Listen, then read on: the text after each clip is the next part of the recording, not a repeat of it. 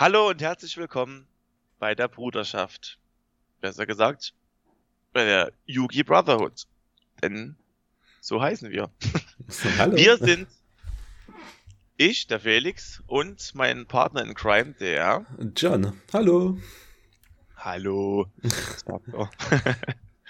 Wer sind wir und was machen wir? Wir sind quasi Podcast-Neulinge. Unsere Idee war, oder beziehungsweise der Gedanke war, ist uns entstanden beim Suchen eines Yugi-Podcasts. Und ich habe nichts wirklich Spannendes gefunden. Und kurzerhand dann irgendwie überlegt, warum nicht einfach selber machen? Natürlich sind wir jetzt erstmal blutige Amateure, aber da uns das Thema, das Kartenspiel schon seit Jahren mit Pausen, aber jetzt wird es ja intensiv schon seit einiger Zeit begleitet und wir es leidenschaftlich spielen, hat sich das für uns irgendwie einfach, ja, ergeben. Generell gedenken wir, das noch etwas zu erweitern. Die Podcast-Sache soll auf jeden Fall stattfinden. Und selbstverständlich, was heißt selbstverständlich, aber mit Perspektive, mit Ausblick, dann gerne auch Richtung YouTube. Allerdings bedarf das noch einiger Vorbereitung. Das mag etwas unprofessionell wirken, aber wir haben das auch einfach aus Spaß an der Freude uns überlegt und gesagt, hey, starten, bevor wir es nie machen, machen wir es jetzt. Und passenderweise beginnen wir heute, jetzt ist der erste Neunte, keine Ahnung, wann es dann letzten Endes hochgeladen sein wird, hoffentlich alsbald und hoffentlich bevor die Bandlist erscheint, was uns gleich zum Thema bringt. Und zwar werden wir ein, ja, Bandlist Prediction Video Video aufstellen, ein Podcast, Podcast. Genau, wir werden das dann auch noch auf äh, YouTube veröffentlichen. Und ja, vielleicht noch, keine Ahnung, eine kurze Vorstellung meinerseits, das habe ich ja schon vor eingangs erwähnt. Ich bin Felix, bin viel zu alt, um das Spiel zu spielen und spiele es trotzdem noch. Es macht mir seit Jahren große Freude. Nebenbei bin ich selbstverständlich noch beruflich aktiv und ja, habe mich hier mit dem John zusammengetan, der vielleicht auch noch kurz ein, zwei Sätze zu sich erzählt. Näheres, denke ich, kommt später, um es erstmal recht kurz eingangs zu halten. So, John. Ja, also ähm, ich bin ebenfalls zu alt, aber etwas jünger als der Felix. Und hey. bin, bin auch beruflich tätig. Also wir, wir gucken, wie wir es hier zeitlich schaffen, aber ich denke mal, es ist erstmal der Spaß und der Freude, äh, das ganze Thema ein bisschen aufzuarbeiten und ja, quasi uns ein bisschen zu verwirklichen in unserem Hobby. Genau, also generell, wenn wir merken, das ist für uns machbar, sowohl zeitlich als auch qualitativ, beziehungsweise, dass wir vielleicht auch irgendjemanden erreichen. Also wenn wir da irgendwie einen halben Zuschauer pro Folge haben, ist das wahrscheinlich auf die nächsten drei Jahre nicht äh, realisierbar. Vielleicht sagen wir uns aber, es macht trotzdem Spaß. Wir haben vielleicht doch irgendwie spannende Gedanken und wollen da was auf die Beine stellen. Das ist ja letzten Endes erstmal ein Hobbyprojekt und mal sehen, wo uns das Ganze hinführt. So, dann ja, direkt der Start. Bandlist Prediction. Eventuell, vielleicht noch so als Mini-Ausblick könnte noch eine Wishlist folgen. Das heißt einfach nicht, was glauben wir, was passieren wird, sondern was würden wir uns wünschen. Das muss nicht zwingendermaßen realistisch sein, sondern einfach unsere Gedankengänge, wie würde das Spiel völlig subjektiv schöner gestaltet werden können von Konami durch eine ja, Wunschbandlist unsererseits. Unsere Hoffnungen, unsere Träume. Hoffnungen, Träume und zerschmetterte äh, Ideen wir werden sehen. Ähm, ja, wir unterteilen die, ja, wie es beinahe üblich ist, würde ich fast meinen, in Karten, die wir bannen wollen oder die wir gebannt sehen oder zumindest die diskussionswürdig sind. Es werden für die Zuschauer mit Bild, die dann vielleicht auch das Ganze auf YouTube sehen. Wir sagen es aber auch natürlich alles an, deswegen auch das YouTube-Podcast-Format. Ähm, werden wir zuerst einige Karten diskutieren und dann werden wir halt nach und nach aussortieren, beziehungsweise wird am Ende etwas übrig bleiben, was dann so etwas wie unsere Prediction, unsere Vorhersage sein wird. Mal sehen. Wahrscheinlich werden wir wahnsinnig äh, ungenau sein. Vielleicht treffen wir die eine oder andere Karte richtig. Auf jeden Fall gibt es viel zu diskutieren, auch aufgrund der ja, aktuellen globalen Situation. Also Karten, die gebannt werden, Karten, die auf 1 gehen, entweder aus dem Bann heraus oder die auf 1 runtergesetzt werden. Dann natürlich die semi-limitierten Karten, wo wie immer gewohnheitsmäßig recht wenig Karten zu finden sein werden. Und dann Karten, die unlimited sein werden. Und ich würde sagen, wir beginnen direkt mit den Bands. Leider haben wir uns dafür entschieden, Blue Eyes muss gehen. Er ist einfach, nein, wir fangen an mit das Smoke Grenade of the Thief. Genau, of the Thief. Die zwar aktuell noch keinen wirklichen Impact hatte im Meta, aber durch Infernoble Knight ja durchaus geloopt werden kann und dann das Spiel einfach mal mit einer oder zwei Handkarten weniger zu starten, je nachdem. Ich glaube, Charles kann es in seiner eigenen Endphase äh, gezielt benutzen und sie kann davor ja auch gesucht werden. Und das ist vor allem eine alte Karte. Infer Noble Knights ist da ein recht aktuelles Thema. Weswegen da sicherlich noch überhaupt nichts gehittet wird, zumal das Thema auch noch keinen wirklichen Impact hatte, aber sich bereits einer aufgrund oder durchaus durch die kurze Spielzeit einer doch recht großen Beliebtheit erfreut. Und das würden wir einfach als ein Preemptive Hit sehen. Ich weiß nicht, ob John dazu noch was äh, ja. erzählen möchte. Also ich finde es sowieso immer interessant, wenn alte Karten plötzlich quasi benutzt werden, um neue Strategien äh, halt besser zu machen. Allerdings ist das natürlich eine sehr, sehr unfaire Strategie, einfach Karten rauszuholen aus der Hand vom Gegner. Und sowas macht halt schon das Spiel relativ stark kaputt. Wenn man sagt, ja, du beginnst halt mit weniger Karten. Ich meine, es gibt auch genug Kombinationen, die ja gebannt sind, weil halt ähm, die darauf abzielen, dir die Kante zu klauen. Und deswegen äh, ist schon möglich, dass die Karte fliegt. Genau. Handloops sind die Pest. Das haben wir ein ums andere Mal gesehen, dass das Konami nicht gerne sieht, genauso wie FTKs oder sehr schlimme OTKs. Und ja, deswegen haben wir diese Karte einfach mal direkt zuerst adressiert. Als zweites stünde der große Elefant im Raum.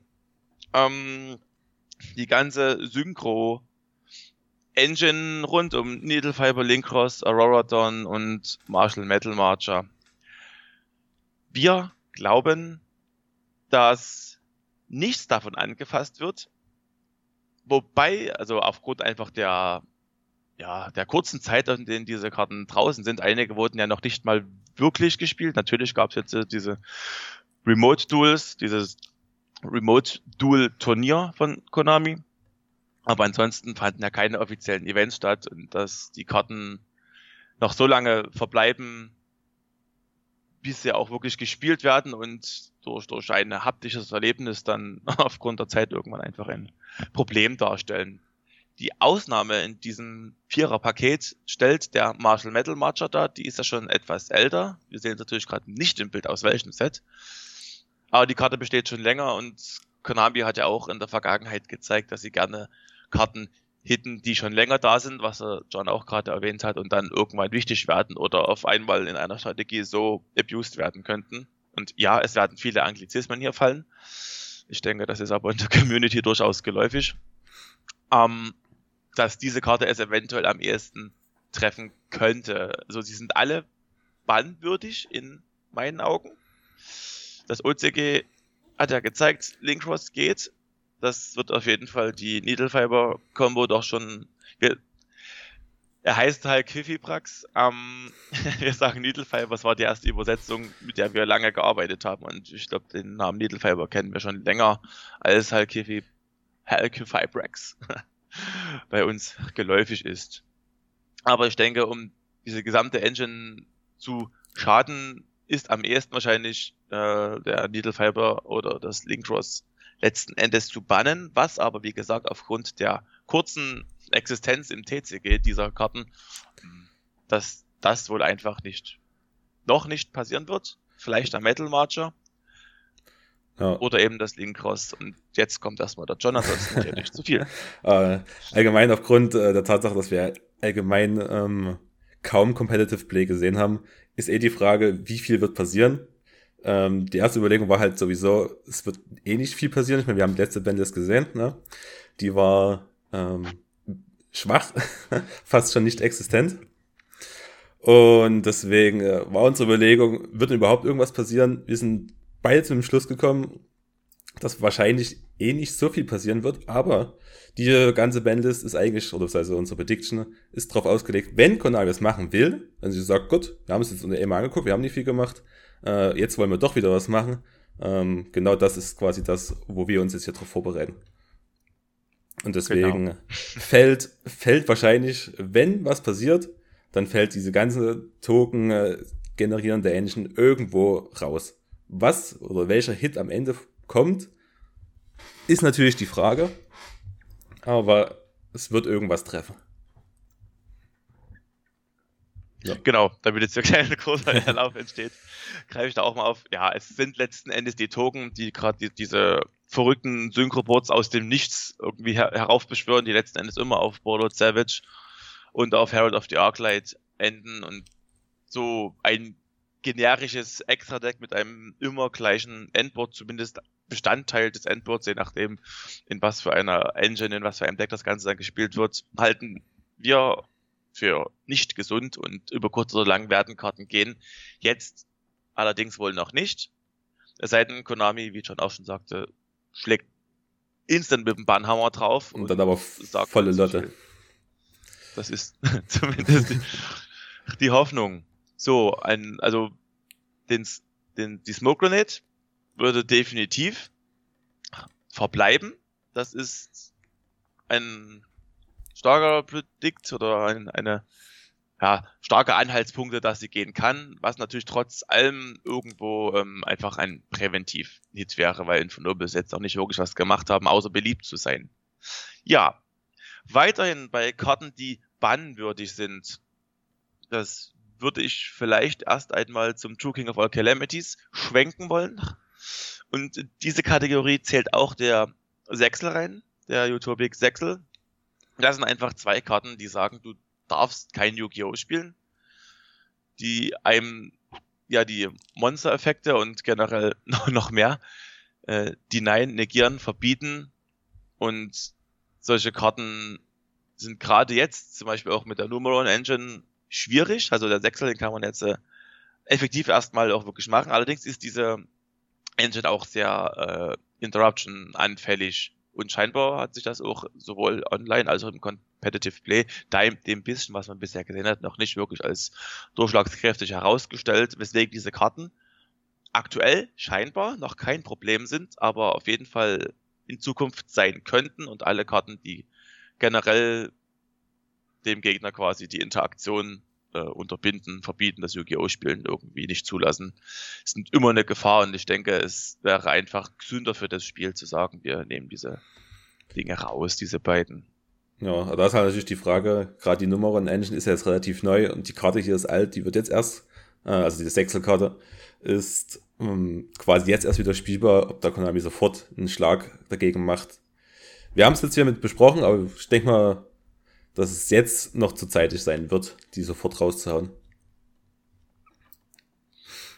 Deswegen gehen wir weiter zur nächsten Karte. Und das ist der Dragon Buster oder Destruction Sword, das Dragon Buster Destruction Sword. Eine weitere Karte, die sagt, du darfst irgendetwas nicht machen oder benutzen. Ähm, und dass ich so ziemlich, keine Ahnung, 80, 90 Prozent der Decks darauf spezialisieren oder darauf aufbauen, aus dem Extra-Deck etwas zu beschwören. Und diese Karte einfach sagt, nein, das machst du nicht.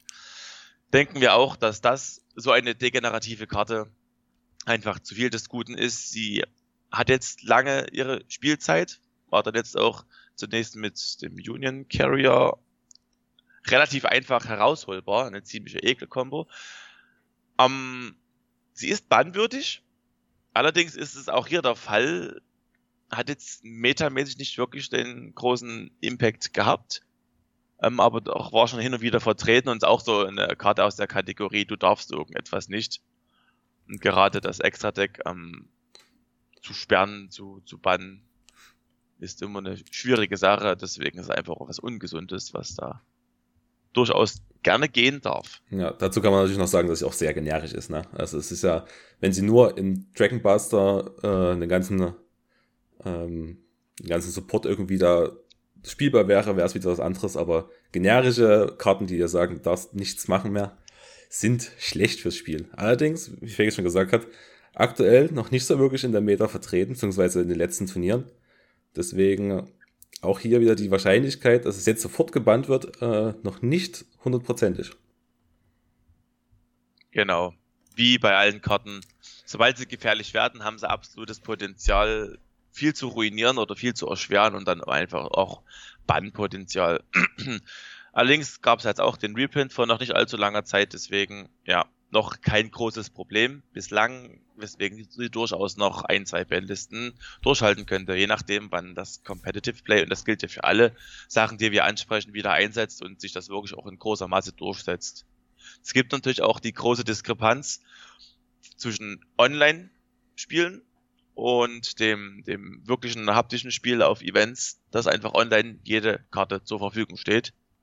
Was auf den Events natürlich nicht da ist, weil einfach viele Spieler sich wirklich Money Cards, teure Karten wie Lightning Storm nicht leisten konnten. Okay, Apollosa hat jetzt zum Beispiel ein Reprint bekommen, aber es gibt immer so Karten, die da ja nicht für alle in der äh, Erreichbarkeit sind, die da realistischerweise wirklich überall vorhanden sind. Auch da wird sich am Ende herausstellen, was wird viel gespielt, was wird viel erfolgreich gespielt, top dann und ist am Ende so unfair oder zu stark, zu dominant, als dass es gebannt werden könnte. Das vielleicht nochmal als kurzen Disclaimer, weswegen das auch alles mit einem, wie sagt man im Englischen, take it with a grain of salt. Man muss schauen. Es ist durchaus äh, Beweise da, dass das passieren kann, aber man muss sehen. Eine Deck, das allerdings jetzt schon etwas länger terrorisiert, möchte man nicht sagen, aber durchaus stark ist und was durchaus auch Gefahr ausstrahlt, ist der Dragon Link FTK. Und da haben wir uns zwei Karten überlegt, die auf jeden Fall essentiell für den FTK sind oder ohne die es einfach nicht geht. Das ist der Exploder Rocket Dragon und die noch alte Karte, Earthbound Immortal Aslapiscu. Ähm, um den Trend einfach aufzugreifen, der Rocket Dragon ist einfach noch nicht sehr lange da. Der kam meines Erachtens nach mit dem Structure Deck. John, hilf mir mal aus der Patsche. Ich meine schon, ne? Ja. Und auch vom Design her, ich sehe es gerade, es wirkt jetzt natürlich ein bisschen unkompetent, aber die Karte ist noch neu. Die wird höchstwahrscheinlich nicht gehen.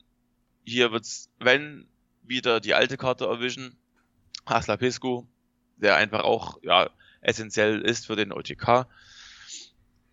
Allerdings muss man auch wieder sehen, das bisschen, was man an Competitive Play gesehen hat, gehen die Spieler durchaus von dem FTK zurück und gehen halt wieder zu, ich äh, linke einfach die Welt zusammen mit einem normalen Dragon Link Deck, was auch immer da als normal gilt, aber dass der FTK nicht mehr ganz so prävalent ist wie jetzt das Deck im Allgemeinen, was ja durchaus ein sehr beliebtes Deck ist und ja schon eine Meta-Strategie ist, wenn man jetzt irgendein Tiersystem festlegen wollen würde, schon irgendwo Tier 1,5 bis 2 vielleicht einzusortieren wäre.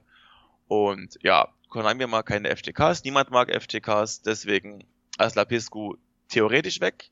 Allerdings stellt er aktuell kein Problem dar, deswegen wäre die Prediction auch, er bleibt nochmal wenigstens eine Bandlist, bis wir mehr haben. Ja, das würde ich einfach so zustimmen. Ja, was haben wir denn als nächstes Feines noch hier gekocht in unserem Podcast der gewandten Karten? The Prediction Suppe.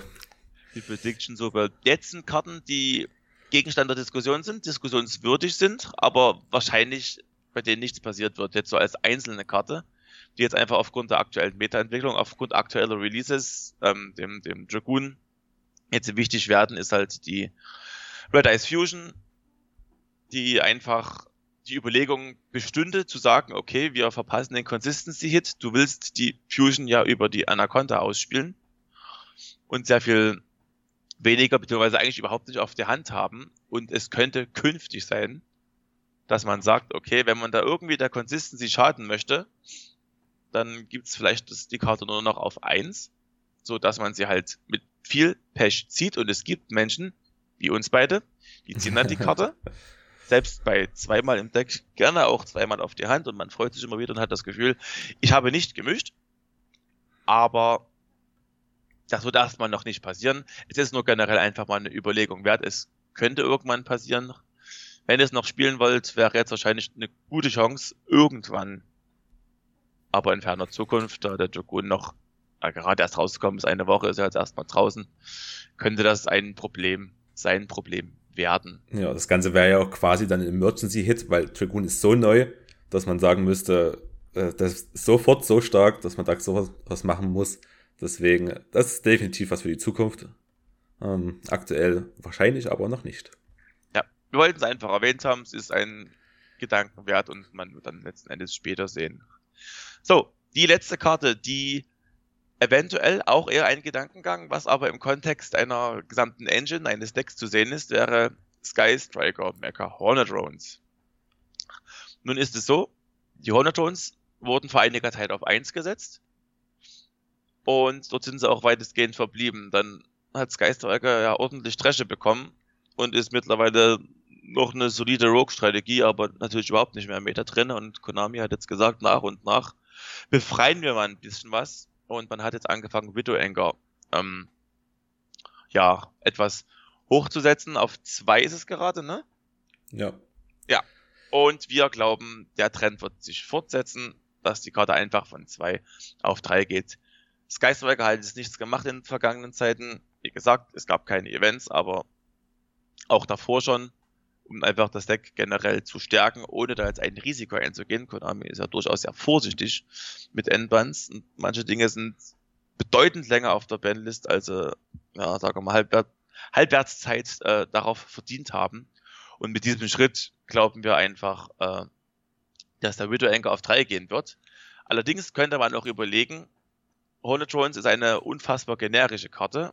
Und der Gedanke war letzten Endes, wenn man Skyswerker wirklich boosten möchte und man sagt, man holt eventuell Karten wie ein, oder was heißt Karten, diese eine seltsame, seltsame, fiese Karte namens Engage zurück, könnte man sagen, okay, man nimmt ein bisschen Kraft raus aus dem Deck, band die Drones, die ohnehin generisch waren auch in anderen Decks missbraucht wurden und könnte dann mit Engage aber Skyswerker nochmal eine wirkliche Powerkarte wiedergeben und das könnte das Deck ja auch nochmal boosten. Generell wird aber auch dieser jetzt wahrscheinlich nicht passieren. Das war einfach nur eine Überlegung. Sky Striker hat ja jetzt einige Karten auf der, auf der Ben-List oder auf der limitierten Liste. Und letzten Endes ist die Prediction einfach Widow Anchor auf 3, Hoarded Runes bleibt da, wo es ist. Aber das ist so eine kleine Jonglage zwischen mehreren Karten, die einfach innerhalb der Engine vielleicht ein Stück weit austauschfähig sind und man letzten Endes sehen wird, was sich da als effektiv herausstellt und Konami wird vorsichtig bleiben. Also die Hornet Drones diskutierbar, ja, wahrscheinlich bleiben sie, wo sie sind, auf eins und ja, dann jetzt schon mal vorweggenommen, einfach um das Ganze in einen Kontext zu setzen, die Hornet Drones, äh, die Hornet Drones, genau, die ja, Widow Anchor wäre dann auf drei anzusetzen und da glauben wir auch tatsächlich, dass das passieren wird. Ja. Und ja, der John möchte. Naja, das ist, deine Ausführungen sind perfekt. ich weiß. Nein, oh Gott. ja.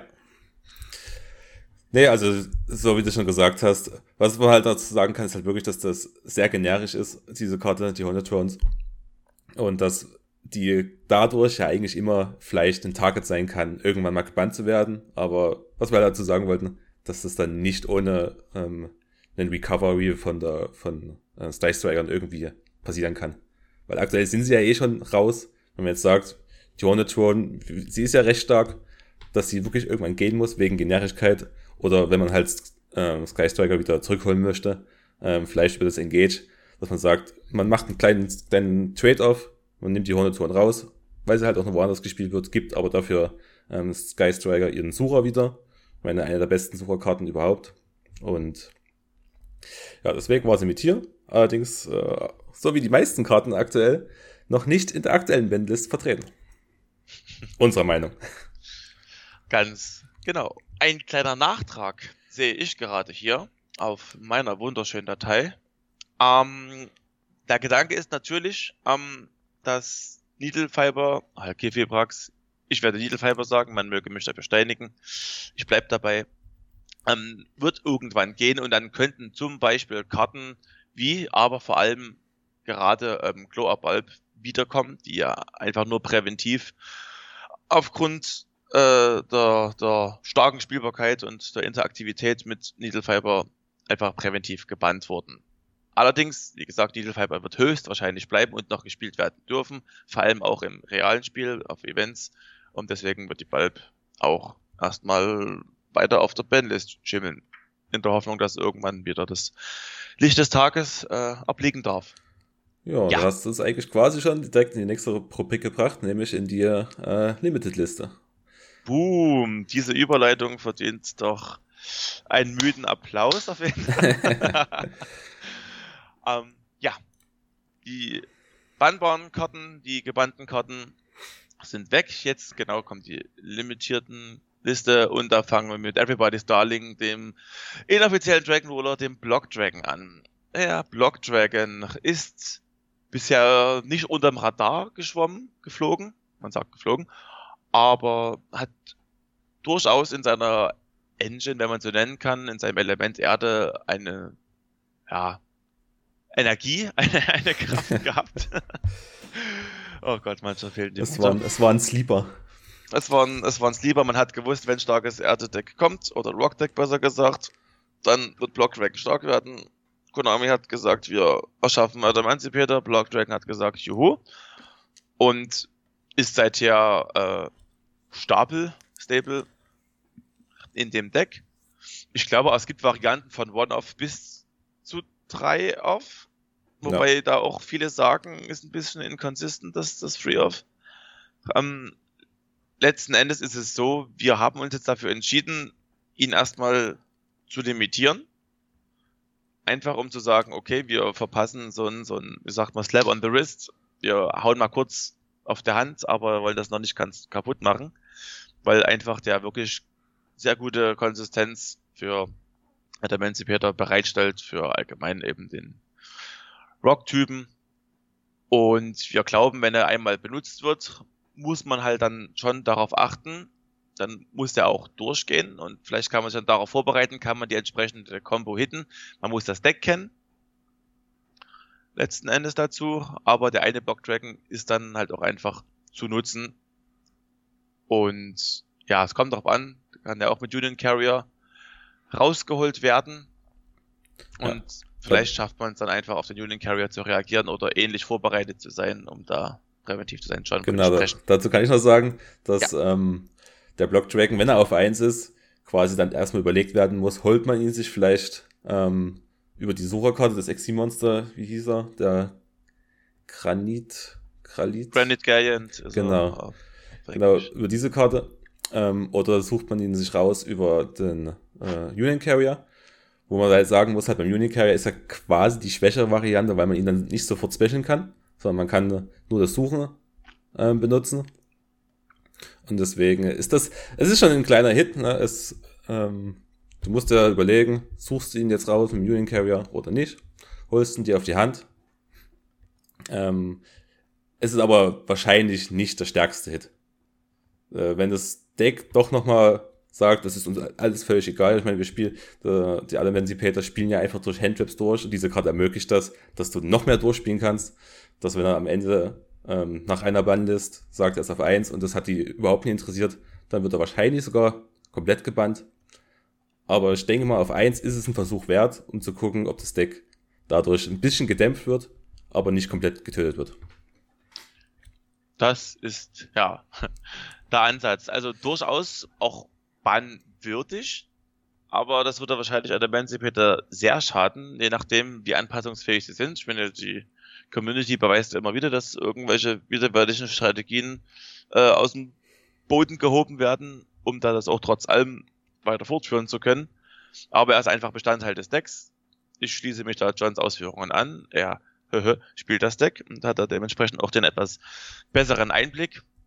Aber ja, es ist ein Consistency-Hit. Man muss vorsichtig agieren, man kann reagieren und macht da einfach den vorsichtigen Versuch, oder wir machen das jetzt äh, auf eins und ja, schauen, wie Emancipator sich mit nur einer Kopie von Blocktrage schlägt. Und ja, den belassen wir auch auf der Liste, weil wir glauben, dass es tatsächlich gehittet wird. Wir auf 1, Konami kann aber auch sagen, bumm, wir nieten den in den Boden auf 0, gehen nach Hause und dann ist gut. Als zweiten Pick haben wir das Strudo. Beziehungsweise er ist einfach diskussionswürdig. Er wird gereprintet im Dragunity Structure Deck. Ja, genau, ein Structure Deck, ja. das jetzt irgendwann kommt, demnächst. Und Konami sagt da gerne mal, wir äh, darf man scheißen sagen.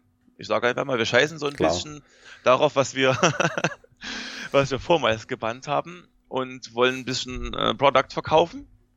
Und da kann es durchaus sein, dass das Todo, der natürlich auch einfach als Drache innerhalb des neuen Structure Decks da sehr gut zur Geltung kommt oder kommen könnte, dass er eventuell auf 1 gehen kann. Allerdings ist das, glaube ich, noch ein bisschen in Ferne, und der Reprint kann das besagen, muss es aber nicht. Weswegen das auch erstmal erwähnt wird. Vielleicht sollte man das auch auf dem Schirm haben. Das ist natürlich kein Market Watch Kanal whatsoever, aber man kann es mal gehört haben. Letzten Endes wird aber auch hier so sein. Vermutlich, höchstwahrscheinlich nicht. Ja, ich meine, er war auch äh, ein Präventivschlag quasi, noch bevor die ganze Master Rule kam, wurde er mit rausgehauen mit der Chlorbalb, die wir kurz vor uns schon hatten. Ähm, es kann natürlich sein, dass sie jetzt sagen. Die Klo ab, bald. ja. Du musst keiner auf Toilette gehen. Gut, ja, nein, ich wollte dich nicht unterbrechen. Ähm, dass man sagt, er kommt halt einfach jetzt wieder auf eins. Ähm, vielleicht äh, ein kleiner Hinweis, dass doch irgendwas an, an der ganzen Token Engine gemacht wird. Ähm, allerdings jetzt zu dem Zeitpunkt glauben wir nicht dran. Gerade weil das Structure Deck jetzt auch noch in, in Zukunft ist. Deswegen fliegt er raus aus der Liste. Und weg ist er. Die nächste äh, Engine, das nächste Deck, was eventuell gehittet wird. Wie gesagt, wir hatten keine Events. Bevor wir keine Events hatten, hatten wir Events. Und da haben Dinos immer mal wieder getoppt, aber eher so als Randgruppendeck. Ich meine, es gab Orkus und, also Orkus und noch andere Decks, die halt einfach präsenter waren und die Dinos waren da, glaube ich, noch kein so guter Metacall, wie sie es aktuell sind. Und man hatte das, das Remote Dual Invitational gesehen seitens Konami, das dann natürlich sehr prominent von äh, Team Samurai X, ich weiß auch nicht, ob man hier solche Sachen aussprechen darf, wahrscheinlich schon, gewonnen wurde. Und das wohl ziemlich eindeutig und kräftig. Und Konami könnte das zum Anlass nehmen, zu sagen, okay, wir klopfen auch den Dinosauriern mal irgendwie ein bisschen auf die Finger. Da gibt's die zwei Karten, die wir uns rausgesucht haben, den Miscellaneosaurus, der einfach die Dinos ja un unaffected bei, bei äh, Opponents Activated Effects macht. Und er kann natürlich noch als Extender fungieren. Ist einfach eine der, wenn nicht sogar mit Oviraptor die wichtigste Monsterkarte im, im Deck. Man kann natürlich sagen, okay, man macht irgendwas und dreht irgendwas bei UTC, aber meistens tut man doch die Engine, die das Ganze enabled, äh, treffen. Das wäre eine Variante, dass man ihn von drei wieder auf eins setzt. Allerdings ist eben auch genau das noch nicht so lange her, dass er erstmal wiederkommen durfte. Und deswegen gibt es noch die zweite Variante, den Consistency Hit ähm, Fossil Dick. Fossil Dick ist ein sehr generischer Sucher und innerhalb vom Dinosaurier-Typen wahrscheinlich oder generell wahrscheinlich eine der besten Sucherkarten überhaupt, nur eben speziell für die Dinosaurier. Und die Karte ist auch schon recht lange befreit. Ich weiß gar nicht, ob sie irgendwas auf der Bandliste war. Ich glaube, Dinos war noch nie wirklich stark, außer zu Structure Deck Hochzeiten. Ähm, wenn man da sagt, man möchte die Consistency etwas beeinträchtigen, dass der Fossil Deck eventuell auf 1 gehen kann. Da ist so ein bisschen die Abwägung zwischen Miscellaneosaurus und Fossilic. Man könnte eventuell noch den Oviraptor ins, ins Gespräch mitbringen. Aber wenn, ist der Gedanke, eine von beiden wird treffen. Und wenn man die Dinosaurier stärker äh, beschädigen möchte, nimmt man den Miscellaneosaurus, weil der einfach sehr viel enabled, Protection bietet, Extension bietet. Das ist einfach wahnsinnig viel wert und einfach so ein, so ein kleiner Alleskönner in dem Deck. Wenn man sagt, okay, nur ein bisschen, ja, Dinos, passt ein bisschen auf, dass ihr nicht ganz so krass seid, dann würde ich den Fossil League hitten. Ich tendiere allerdings dazu, wenn sie sagen, okay, wir gehen wirklich nur von unserem Turnier aus und davon gehen wir aber auch aus, weil das ein offizielles Konami-Event war, dann der Miscellaneous den wir auf 1 setzen würden. So, lange Rede, kurzer Sinn. Vielleicht sagt John noch was dazu. ja, da kann ich jetzt nicht viel zu sagen. Ich bin kein großer Dino-Spieler. Ich habe es natürlich auch gesehen, äh, dass das letzte Turnier quasi davon dominiert wurde. Ähm, ich weiß, dass da dass der kleine Saurier hier erst letztens runterkam. Aber wenn sich das so stabil weiterzieht, dann wird Konami was machen. Und das ist natürlich jetzt der, der stärkste Hit, wo man sagt, man gibt, man nimmt wieder diese Konstanz weg. Von daher, der hier auf 1. Ganz genau. Ähm, ja, jetzt habe ich mich unprofessionellerweise von meinem Telefon ablenken lassen. Macht man doch nicht. Aber das war eine fast wichtige Sache. ja, mit zu erwähnen ist eine weitere Tokenkarte und zwar O-Lion. Viele sehen ihn zwar so ein bisschen als Anhängsel der ganzen Synchro-Token-Engine und Jet Synchron enabelt die ganze Sache, was ein weiteres Thema ist. Ähm, ja, O-Lion könnte auch einen Hit bekommen. Allerdings glauben wir eher, und jetzt zum eigentlichen Predict, ähm, Jet Synchron. Diese kleine, nicht sehr neue Karte ähm, terrorisiert uns seit wahrscheinlich seit Needle Fiber äh, da ist, der am Anfang erst ja, Stück für Stück sich quasi den Weg in die Decks geebnet hat. Und mittlerweile ist er so essentiell und so einfach zu beschwören und zu benutzen. Plus er ist noch suchbar und einfach eine One-Card Needle Fiber oder ein, ein ziemlich einfacher Extender, dass wir einfach sagen, diese Karte ermöglicht so viel. Eine One-Card-Combo ist sowieso immer sehr schwer. Und wenn man sagt, man möchte die neueren Karten, aka Needle Fiber, Link Cross, etc., noch etwas erhalten, wäre das auch der logische Hit, zumal Jet Silicon wirklich so viel degeneratives Spielen ermöglicht, dass auch an der Stelle diese Karte auf 1 einfach auch consistency-wise berechtigt wäre. Auch hier ist gut ein Band vorstellbar, allerdings glauben wir, glaube ich, da kann John sich auch gleich nochmal positionieren, ähm, dass die Karte erstmal auf 1 geht. Wir setzen die Konsistenz runter, die Inkontinenz runter und man wird dann wahrscheinlich sehr vorsichtig sein und erstmal schauen. Allerdings ist eine ältere Karte und da ist Konami doch deutlich schneller, diese Karten auch einfach mal auf der Bandlist zu parken und mal sehen, wo sie letzten Endes landen wird. Ich glaube, über kurz oder lang wird sie definitiv uns nicht erhalten bleiben. Zumindest nicht, solange eben diese Link-Token-Synchro-Engine da vorhanden ist. Genau.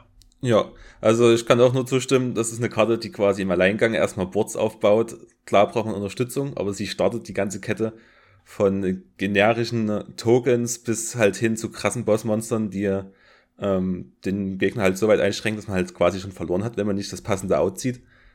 Ähm, deswegen äh, definitiv auf eins, um das Ganze inkonsistent zu machen oder vielleicht komplett einfach rausnehmen, weil einfach eine Karte, die sie sagt, sie kommt hin, äh, entweder sie wird halt gesucht, das kommt ja auch noch dazu, sie ist suchbar, dass man sagt, äh, man sucht sie, spielt sie aus und man hat quasi ein fertiges Board, wenn der Gegner nie eingreifen kann. Ähm, sollte nicht im Spiel so sein, deswegen mindestens auf eins oder halt gleich komplett raus. Exakt, lieber John. Damit hätten wir den Jet-Synchron abgearbeitet. Jetzt, ähm, ja, Pendulum Magicians. Pendulum Magicians sind ein armes, abgeferkeltes Deck. Sie waren mal ziemlich sehr meta und dann einfach mit einer Bandlist oder ja mit mehreren Hits geschlachtet, waren zuletzt noch am Leben. Dann hat man allerdings gesagt, wir nehmen das Link Monster raus und butchern das Deck komplett. Seither war nicht viel gehört. Wahrscheinlich hängt er an irgendeinem Abgrund und kämpft um sein Leben an der Stelle könnte man ihnen einfach etwas mehr, ja, Potenzial zugestehen. Ähm, der Performable Skullcrobat Joker ist schon eine Weile aufgrund seiner alten Missetaten auf der Bandlist. Würde einfach etwas, ja, Consistency, einen guten Sucher providen, den man durchaus auf eins probieren könnte. es könnte höher gehen, aber bei solchen Karten, die einfach ein absolutes, ja, Tier 1 Schrägstrich Tier 0 Deck äh, beinhaltet haben was so eine wirkliche Keycard war, da ist Konami immer vorsichtig und braucht wahrscheinlich ein bisschen länger, tut sich schwerer, damit diese Karten auch wieder zu entlassen von der Bandlist. Allerdings, Pendulum macht gerade so ziemlich gar nichts, es sei denn, man guckt sich irgendwie Triff an, Pendulum Best Deck. Trotz allem gegen die äh, Konkurrenz sehen sie gerade relativ alt aus. Und deswegen darf der Joker durchaus zurückkommen. Ähnliches könnte für den Astrograph, äh, Astrograph Sorcerer, ich schwanke auch immer zwischen deutschen und englischen Titeln, ähm, könnte da ähnliches zutreffen. Einfach um Pendel zu unterstützen, wäre das eine gute Variante, eine Idee, eine von beiden, vielleicht sogar beide auf einzusetzen. Wahrscheinlich wird man aber sehr viel reservierter vorgehen und dann entweder den Astrograph oder den Joker erstmal auf eins probieren. Deswegen, ja, ich tendiere zum Joker. Ich glaube, John ist nicht ganz so involviert bei Pendulum, aber kann ja auch gerne nochmal seine Meinung da zum Besten geben. Nee, also ich habe Pendel selbst einmal als irgendein Deck gespielt. Ich weiß schon gar nicht mehr wirklich welches. Das ist eine Mechanik, die mich nicht so wirklich interessiert. Ähm, ich weiß, dass sie, dass sie in letzter, letzter Zeit wirklich starke Hits immer wieder hintereinander gekriegt haben. Als der Elektromiter gegangen ist, war es quasi komplett RIP. Und deswegen sollte man vielleicht auch dem Deck oder dem ganzen Archetyp äh, wieder eine Chance geben. Deswegen sagen wir, wenigstens eine von beiden Karten äh, darf wiederkommen. Auf eins, genau, Go Pendel. Der Joker wird hier bei uns verbleiben. Das sieht doch sehr schön aus. Hoffen wir zumindest für Pendel. Ähm, ja, ob Electromites irgendwie mal wiederkommt, darf ist eine ganz andere Sache. Das ist aber zu generisch und deswegen zu gefährlich und wird wahrscheinlich so bleiben. Deswegen speziell Richtung Pendulum, Pendulum Magician. Da der, der Buff, genau. Als nächstes kommen wir uns, oder wir nähern uns quasi dem Meta-Territorium, abgesehen davon von dieser generischen Engine, die einfach überall vertreten ist, zu einer, ja, Splash Engine, die seit vielen Jahren in jedes Deck mehr oder weniger irgendwie eingebaut werden konnte. Und zwar sprechen wir von Invoked. Es gab Invoked Windwitch, Invoked Magnite, jetzt zuletzt äh, Invoked Dogmatica. Ich bin immer noch großer Befürworter von Dragma, aber Konami sagt, ähm, TCG ist das Dogmatica, dann sei es so. Und Invoked ist einfach eine zu, was heißt zu starke, eine zu generische, super starke Engine, die nicht sehr groß ist. Du hast, sie ist so konsistent, dass einfach jede einzelne Karte, bis auf der, der Fusionsspell, die, die Invocation, zu einem, ja, One-Card Macabre mit entsprechendem Setup aus dem Extra-Deck führen kann. Und das ist aktuell wahrscheinlich zu stark. Dann hatten wir zuletzt noch Invoked Chatol, als Chatol rauskam. Und es ist immer, jetzt hätte ich fast gesagt, wie eine von einem zum nächsten gesprungen. Und einfach sehr splashable. Wir glauben, dass ähm, das Ganze einfach auch hier ein Consistency-Hits bekommen wird. Alistair auf 1 ist meiner Meinung nach nicht wirklich funktional. Auch die Invocation ist schwierig, auch wenn natürlich beides recycelbar ist ist letzten Endes der Meltdown der Sucher. Ich glaube eher weniger, dass die ähm, Klausel, dass Fusion Summons nicht negated werden können, der ausschlaggebende sein wird, sondern einfach die Konsistenz. Du spielst diese Karte aus, ähm, addest den Alistair und Alistair ist dann quasi das Fortführen der Combo. Das ist sehr stark. Ich weiß nicht, ob es zu stark ist. Es ist aber vor allem zu generisch sehr splashbar in so ziemlich allen Decks, aktuell auch mit der neuen Engine kombiniert, äh, Dogmatica. Hier ist einfach auch wieder die ältere Engine, wird wahrscheinlich gehittet, es soll weniger konstant sein und an der Stelle einfach der Hit für den Magical Meltdown. Ja, genau. Bei den limitierten Zauberkarten hast du jetzt einfach frecherweise eine meiner Lieblingskarten äh, kurz übergangen, die auf unserer Liste war. Deswegen würde ich dir direkt äh, anschließend sagen. Und zwar nämlich den Harpian Federduster. Gute alte Staubwedel, Kombinations, eigentlich Deutsch, der Harpian Federduster. ähm, ja. Was sagst du denn zu der Karte? Also, ich würde behaupten, sie kann endlich runterkommen von der Bandlist, weil wir haben den äh, Lightning Storm, Genau. Ähm, der quasi fast die gleiche Karte ist, nur in besser, da sie optional ist und du sie in anderen Situationen einsetzen kannst. Deswegen, warum nicht diese Karte zurückbringen? Ja, ich würde da der Argumentation zustimmen. Ähm, der Feather Duster war lange sehr stark.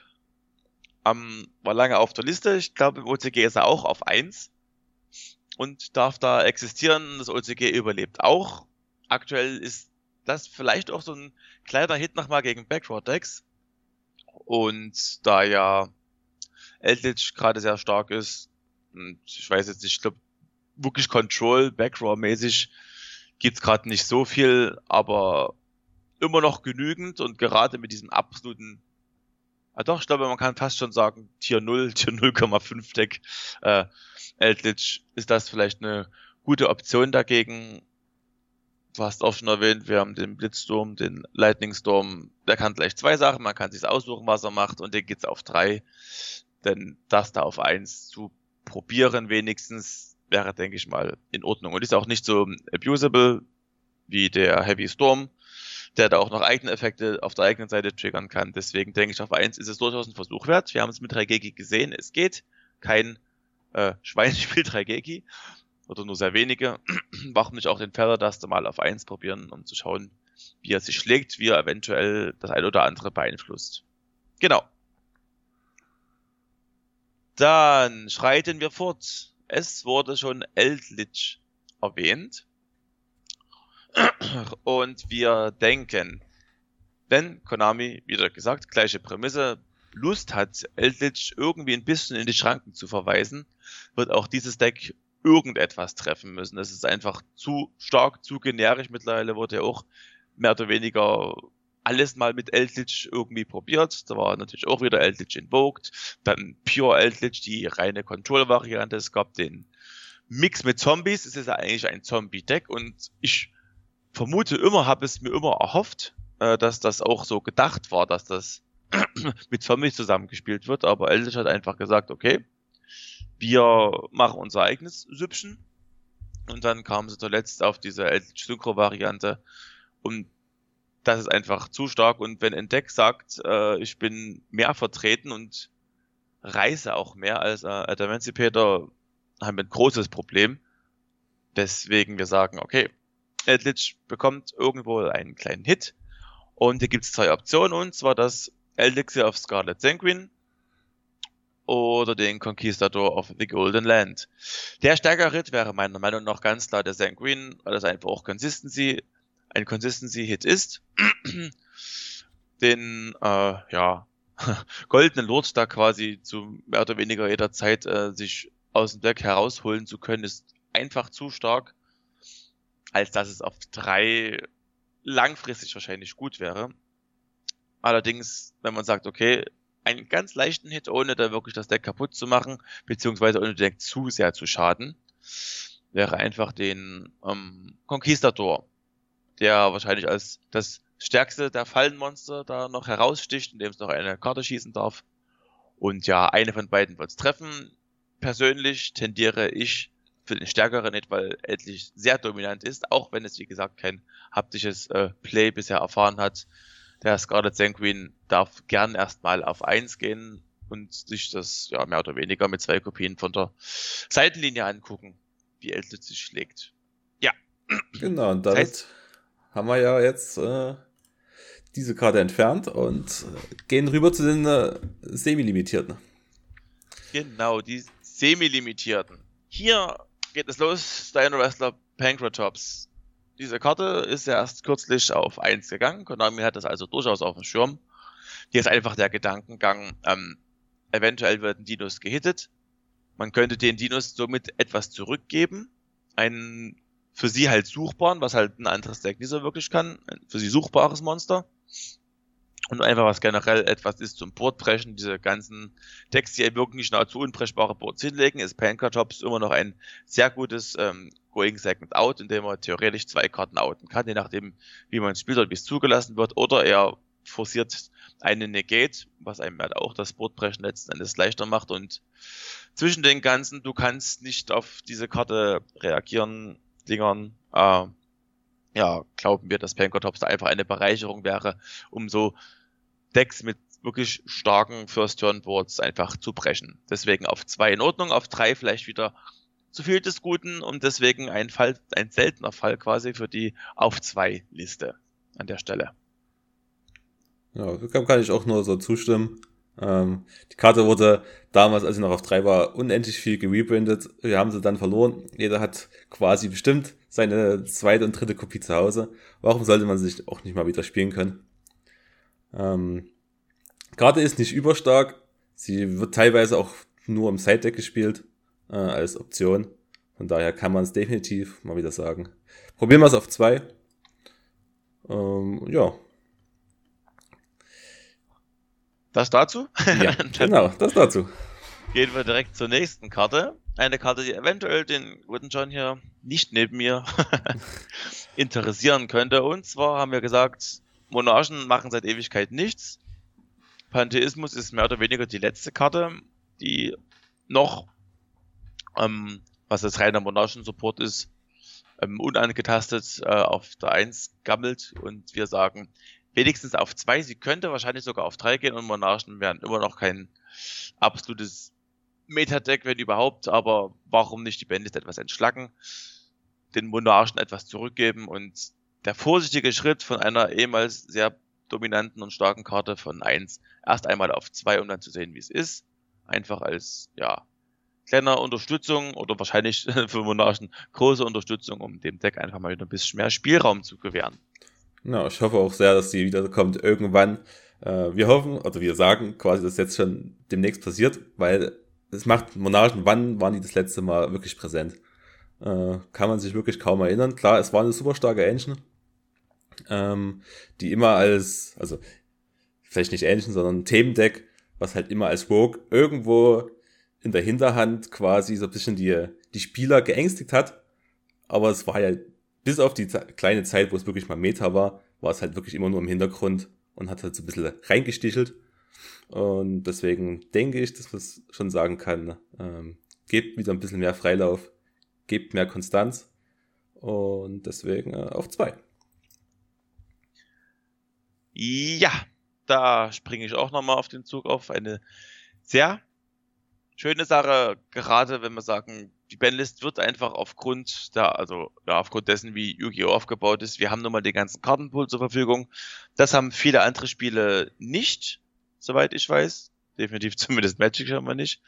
Ähm, wobei da ja auch, okay, anderes Thema, aber dieser gesamte Kartenpool, der sich stetig erweitert, ist einfach dazu oder darauf angelegt, dass die Bandlist immer größer wird, wenn wir Karten rausnehmen können und vielleicht noch Decks, die jetzt nicht mehr so gefährlich und dominant werden, stärken könnten. Dann darf doch der Pantheismus wiederkommen. Überleitung. Selbiges gilt eine Karte, wo ich natürlich äh, so ein bisschen einen Personal Bias habe. A Hero Lives als auf zwei. Helden machen nix. Sie sind, bevor hier Secret Slayers rauskam, mit den zwei Decks, die das Meta komplett übernommen haben, hin und wieder mal als Rogue-Option in verschiedenen Iterationen aufgetaucht. Seitdem Vision Hero Support ähm, sind sie allerdings ich glaube, sehr gut auszucountern, wenn man weiß, was man gegen die Helden macht. Ähm, und einfach, um das Deck zu stärken, es ist ein Fan-Favorite-Deck, wahrscheinlich wird es auch immer wieder Support geben. Und da es gerade keinen neuen Support gibt, wahrscheinlich wird die Karte da nicht äh, verändert werden oder bewegt werden der, von der Anzahl her. Aber es wäre ein kleiner Boost für Heroes. Du bezahlst letzten Endes ähm, für ein Level 4 oder Lower Hero aus dem Deck, wenn du vor allem keine offenen Monster kontrollierst, die Hälfte deiner Lebenspunkte. Es ist ashbar, es ist von den Kosten her ein Judgment und würde den Helden wahrscheinlich einen kleinen Boost geben. Plus es gibt eine wunderschöne Ultimate Rare. Wenn das nicht alles absolute Gründe sind, diese Karte auf 2 zu setzen, dann weiß ich doch auch nicht. Ähm, ja, es ist zumindest der Gedanke, der zählt. Aber wir glauben, das wird nicht passieren. Konami hat die Helden zwar wahrscheinlich immer als Fanliebling auf dem Schirm, allerdings wird es wohl diese Liste nichts werden, weil andere Dinge einfach dringender sind und wahrscheinlich eher im Augenmerk sind. Genau. Also möglich ja, wahrscheinlich nein. Ja, und da muss ich noch kurz eingreifen in meine Euphorie über den Pantheismus. Glaube natürlich auch trotzdem nicht, dass Konami da was macht, auch wenn es halt sehr wahrscheinlich ist und die Karte halt nichts macht, äh, ist auch die wahrscheinlich in der nächsten Bandes noch nicht wieder vorzufinden auf zwei. Ah, das selbe. ja. ja, das noch, das noch quasi mein kleiner Einwand noch. Wir üben noch, äh, liebe geneigte Zuhörer, wer es bis hierhin geschafft hat. Äh, da schon mal Applaus. Der ist scheinbar irgendwie masochistisch veranlagt. Oder scheinbar ist das ja durchaus auszuhalten, was wir abliefern. ja. Jetzt habe ich direkt den Faden verloren. Das ist natürlich mega schade, ja. deswegen machen wir, wir, nein, nein, wir, sind jetzt bei den, bei den letzten zwei Karten, die hier, oder bei der letzten Karte, die auf zwei ja. gehen soll. Und zwar den ABC Dragon Buster. Auch ein Hit, der preemptive war. Äh, scheinbar hat der Konami irgendwie Angst, dass da irgendetwas abused wird. Und letzten Endes ist nichts passiert. Das Deck war vorher nicht sonderlich stark. Keine Ahnung. Also es war vom Master Rule Change war die Anpassung an der Liste gemacht worden.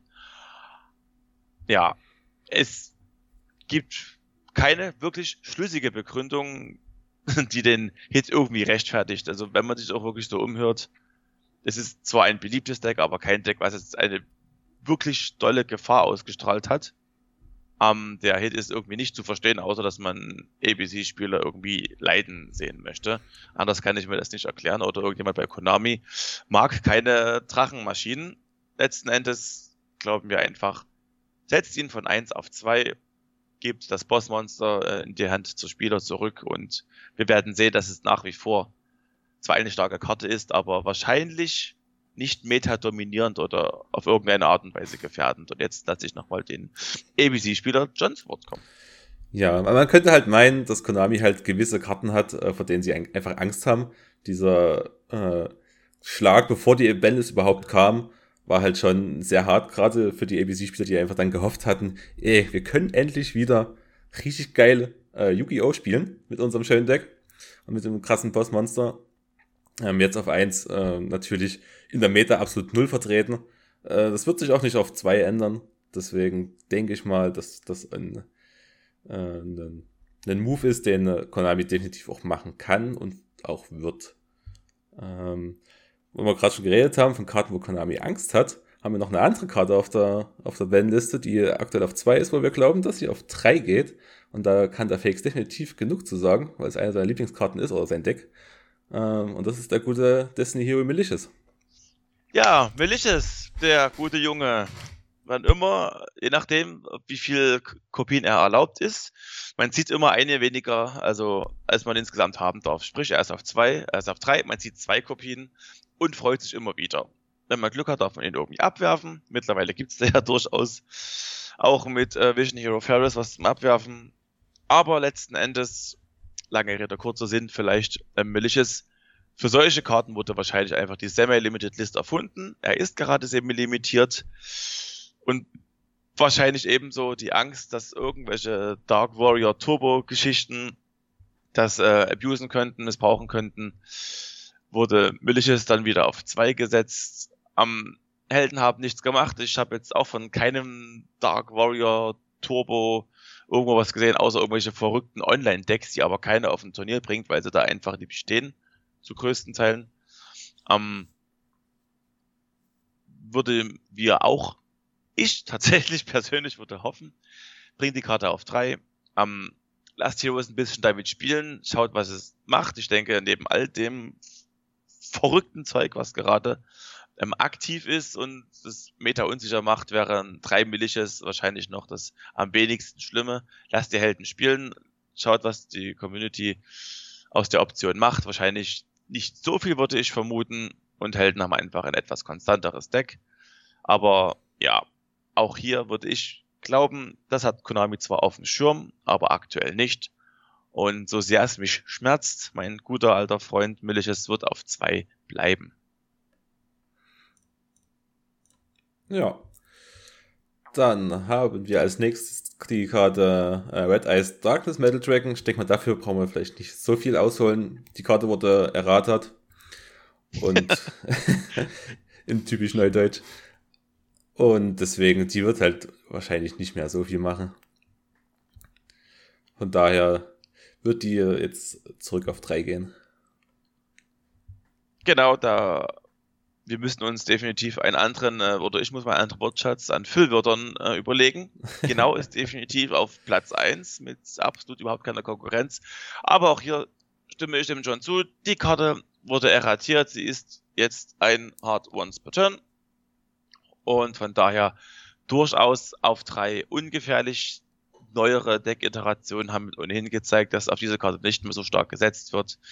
Deswegen, er ist nicht mehr broken, bringt ihn auf drei, lasst Drachendecks florieren und schaut, was passiert. Es wird keine große Gefahr darstellen. Ja. Womit wir auch dann direkt zum nächsten Hit kommen. Oder dem, ja, Unhit, End, Endhitten. Eine Karte, die nicht erratiert wurde, allerdings sich auch sehr große Beliebtheit äh, erfreut. Tourguide from the Underworld. Tourguide ist auf 2, darf gerne auch auf 3 kommen. Er war lange Zeit auf 1, hat nichts gemacht, wurde auf 2 gesetzt, hat nichts wirklich gemacht, außer dass man sagen kann, BA-Spieler haben sich gefreut.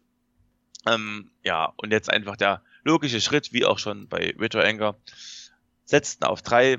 Es wird wahrscheinlich weiter nichts passieren, außer dass er Nischen und eventuell Rogue-Decks, ja, einen guten Support gibt und äh, die Karte ist wunderschön. Ich denke, das sind auch wieder absolute Hinguckergründe für ein auf drei setzen. Ja, dem kann ich ebenso zustimmen. Die Karte ging auf zwei. Die meisten haben schon gesagt, warum nie auf drei? Und deswegen irgendwann wird der Schritt hoffentlich kommen. Wir hoffen oder wir glauben, dass er einfach jetzt demnächst kommt. Und somit kommen wir, ja, befinden wir uns langsam auf der Zielgeraden. Jetzt noch eine vielleicht wieder etwas persönlichere Sache, aber ich glaube auch damit spreche ich, sprechen wir einigen Community-Nutzern und Yu-Gi-Oh! Spielern äh, aus dem Herzen. Und zwar Burning Abyss. Entweder auf zwei oder auf drei. Es gibt zwei Karten, und zwar Graf und Sir, die gerade beide als, also als Main Deck Monster von BA auf eins auf der Bandlist sind. BA macht gerade ungefähr überhaupt nichts und versteckt sich in irgendeiner armen Hölle und findet nicht raus. Ich denke, wir sollten da etwas Hilfe bereitstellen und Seer und oder Graf vielleicht beide auf zwei oder auch beide auf drei. Das ist unschlüssig. Auf jeden Fall kann man diese Karten anfassen und mehr Kopien davon in den Main Decks erlauben. Im gleichen Atemzug könnte man sagen, Beatrice wäre vielleicht etwas zu viel des Guten. Sie kann erstmal auf äh, 1 bleiben, wird auf 1 bleiben, wenn man etwas an PE macht. Was wir auch nicht glauben. Also ich würde das nicht festsetzen, auch wenn es eine durchaus große Hoffnung meinerseits wäre und wahrscheinlich vieler Spieler, weil es einfach ein sehr beliebtes Deck ist, dass man diese Karten letzten Endes anfasst und auch da die Bandlist ein ums andere Mal entstaubt. Je nachdem, ob man vielleicht eine Karte von beiden auf drei setzt oder beide auf zwei setzt. Auf irgendeine Art und Weise könnten sie angefasst werden. Auch hier wieder die gleiche Argumentation, wie sie jetzt bei vielen Karten unserer Eingangs äh, vorgestellten bildlichen Liste war, die wir jetzt nach und nach abgearbeitet haben. Auch hier glauben wir nicht dran, dass es dazu kommen wird, weil andere Karten entweder eher im Augenmerk sind, beziehungsweise vielleicht hat man auch Angst mit dem neuen äh, Night Support, dass da irgendwas eskalieren könnte. Vielleicht wartet man das noch ab. Ansonsten lasst die Karten frei. Sie haben es verdient, sie waren lange genug auf der Bandlist und es wäre ein kleiner, aber feiner Push für Burning Abyss Spieler. Ja. Genau. Glauben zwar jetzt, dass das noch nicht so sein wird, aber vielleicht irgendwann. Und bevor wir jetzt zum letzten Monster kommen, was wir hier noch auf der Liste haben, würde ich nochmal kurz den, den Widowanger einwerfen, den Geistweiger. Wir hatten ihn am Anfang schon mal kurz erwähnt. Äh, wenn man Geistweiger pushen möchte, dann gibt das wieder. Ähm, die war auf zwei, beziehungsweise auf eins, ist auf zwei gegangen. Geistweiger macht immer noch nichts. Und deswegen glauben wir, dass das auch auf drei äh, so passt und dass Geistreiger dann wieder vielleicht ein bisschen mitspielen kann. Ja, dem ist nichts hinzuzufügen. Ich hatte mich davor auch schon an einer kleinen Argumentation versucht. Ich denke, da schwimmen wir auf einer Wellenlänge. Höchstwahrscheinlich, wenn etwas mit Sky Striker passiert, geht der Widow Anchor, der erst von 1 auf 2 ging, nun von 2 auf 3. Sky Striker wird weiterhin wahrscheinlich nichts machen, auch wenn das eine starke themeninterne Karte ist. Und ich glaube, dabei können wir es belassen, einfach als Prediction. Es wird höchstwahrscheinlich so passieren. Genau. Damit zum letzten großen, Entschuldigung fürs Unterbrechen. wir üben uns ja auch noch ein. zum letzten riesengroßen, fetten Elefanten im Raum. Yu-Gi-Oh! wird immer schneller, es wird immer mehr gespammt. Es gibt da diese eine kleine komische Karte, irgendein Insekt, was zwischen einer Stereoanlage und einem Schrank umher schwirrt. Die Handtraps der Handtraps. die Mutter aller Handtraps, auch wenn sich die erste war, mit dem kleinen, aber feinen Namen Maxi. Maxi ist so, ja, ein zweischneidiges Schwert oder auch ein über einem schwebendes Schwert des Damokles. Diese Karte funktioniert in meinen Augen, in unseren Augen nur auf drei. Auf eins ist absolutes Lack, wenn du sie ziehst, hast du quasi gewonnen. Der Gegner muss entweder mit Combo sofort unterbrechen oder du ziehst dir dein gefühlt halbes Deck auf die Hand.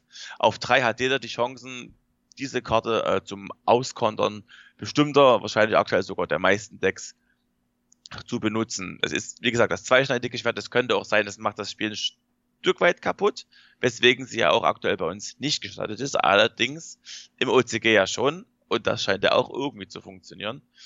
Und da rennen die Leute nicht mit den Scheren auf den Turnieren rum und zerschneiden die Maxis. Deswegen denke ich, man könnte der Sache zumindest mal einen Gedanken zuwenden und es ausprobieren, aber es ist sehr gefährlich, weil wir das wirklich nicht abschätzen können und das wahrscheinlich Konami auch nicht abschätzen kann, weswegen man da sich, man sich da eher reserviert verhalten wird, was diese Karte letzten Endes mit dem Meta anstellen wird. Es ist allerdings so, es steht jede Bandlist zur Diskussion. Nexi auf, äh, ja, runter von der Bandlist. In unseren Augen, wie gesagt, nur auf drei sinnvoll. Ja oder nein. Wahrscheinlich wird es nicht kommen.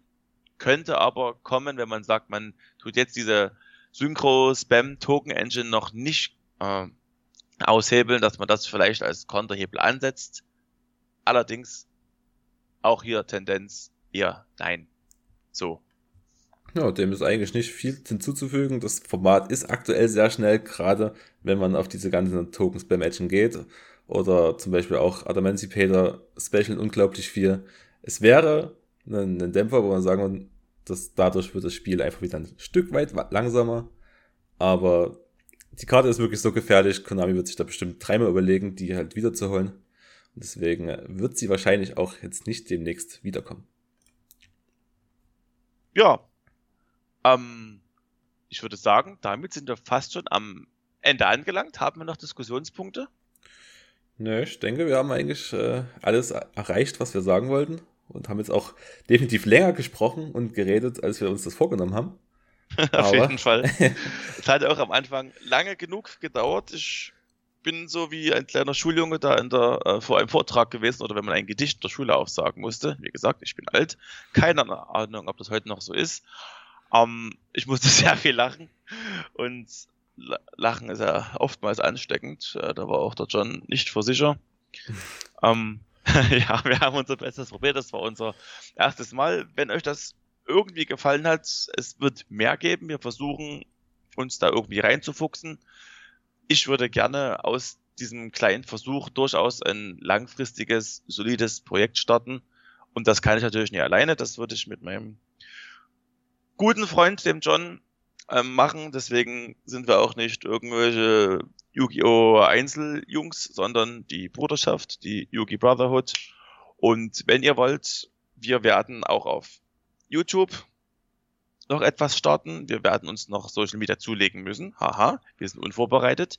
Wenn ihr das hört, ist es vielleicht alles schon passiert. Wir sind im Aufbau, verzeiht uns das vielleicht ein Stück weit. Und wenn ihr Lust drauf habt, auf vielleicht auch etwas längere Diskussionen, vielleicht mal ein paar kleine Videos, vielleicht noch ein paar Meinungen abseits des Mainstreams, wobei ich glaube, die Bandlist Prediction ist schon ein Stück weit sehr gängig mit dem, was auch viele andere sagen. Unsere Wishlist dagegen wird natürlich sehr viel subjektiver sein. Ähm, ja, würde ich mich an der Stelle verabschieden. Wer es bis hierhin geschafft hat, großen Applaus an euch. Vielen Dank fürs Zuhören und wir würden uns auf jeden Fall sehr freuen, wenn ihr uns auf unserer Reise zu was auch immer das hier werden soll und werden kann und werden darf, äh, wenn ihr uns da begleiten wollt. Und ja, ich sage einfach mal bis später äh, ja, euer Felix von der Bruderschaft. Ja, dann mache ich jetzt noch die letzten abschließenden Worte. Ich bedanke mich auch, dass ihr vielleicht bis hierher gekommen seid. Äh, es wäre natürlich schön, wenn ihr uns dann weiter verfolgen könntet, je nachdem, wie weit und wie schnell wir die nächsten äh, Podcast-Videos aufnehmen können. Und dann äh, denke ich mal, sage ich einfach Tschüss und habt einen schönen Tag. Ciao.